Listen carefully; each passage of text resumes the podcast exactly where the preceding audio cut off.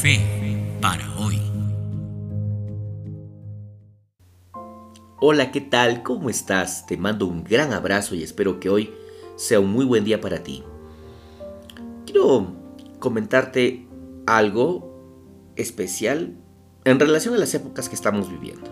Mira, las épocas de fin de año son muy interesantes. Generan mucho movimiento, hay mucho negocio, y hay tanto negocio que a veces caminar por las calles se vuelve un deporte de aventura. Se compran regalos, hay mucha comida, hay ingresos de dinero para unos y graves egresos para otros.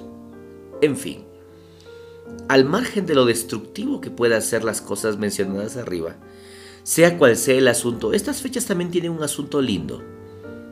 Y es que la gente se junta Familias que durante el año no se vieron por las diversas actividades de la vida se reúnen.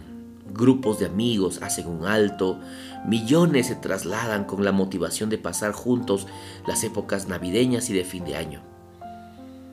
Por favor, no es mi motivo idealizar las reuniones de fin de año, no, porque sé que no todas esas reuniones son solo unidad y amor. Tú sabes que no es así. No es el punto. El punto es que estas épocas nos motivan a reunirnos.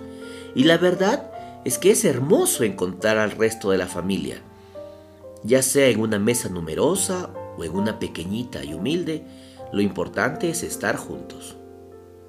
Y sí, es tan importante esto de estar reunidos que un día Dios le dijo a Moisés en el libro de Éxodo, el capítulo 25, el versículo 8, le dijo así, hagan un santuario para mí, para que pueda vivir en medio de ustedes. Tú sabes que luego de algunos días deberás volver, cuando se acaben las vacaciones, la indigestión y todo el, movimiento de las fiestas de fin de año. Y claro, cuando se acabe el presupuesto, deberás volver. Pero Dios no quería llegar solo de visita al pueblo al campamento de Israel. Él amaba tanto a sus hijos, él amaba tanto a su pueblo que le dijo a Moisés, hazme un lugar, no para llegar de visita, sino para que pueda vivir en medio de ustedes. Quiero vivir con mi pueblo. No quiero ser alguien que solo llegue por unos días y tenga que volver. No, quiero ser parte de ellos todo el año. Así te ama Dios. Él no quiere caerte solo por unos días. Él quiere vivir contigo. Él quiere ser parte de tu vida. No solo una temporada, sino todo el tiempo que ella te dure. Esa es su motivación. Ya lo notaste, ¿verdad? Habitar en medio de ti. Y si sigues leyendo la Biblia, la Biblia está llena de este deseo expresado de Dios. Ellos serán mi pueblo y yo seré su Dios. Y le pondrán por nombre Emanuel, que traducido es Dios con nosotros. Para que donde yo estoy, vosotros también estéis. He aquí estoy con vosotros todos los días hasta el fin del mundo. Solo por mencionar algunas citas, algunos pasajes. Dios quiere quedarse a vivir contigo. Prepárale un espacio en tu vida, uno bueno. Recuerda que es Dios. Que Dios te bendiga muchísimo, ¿sabes?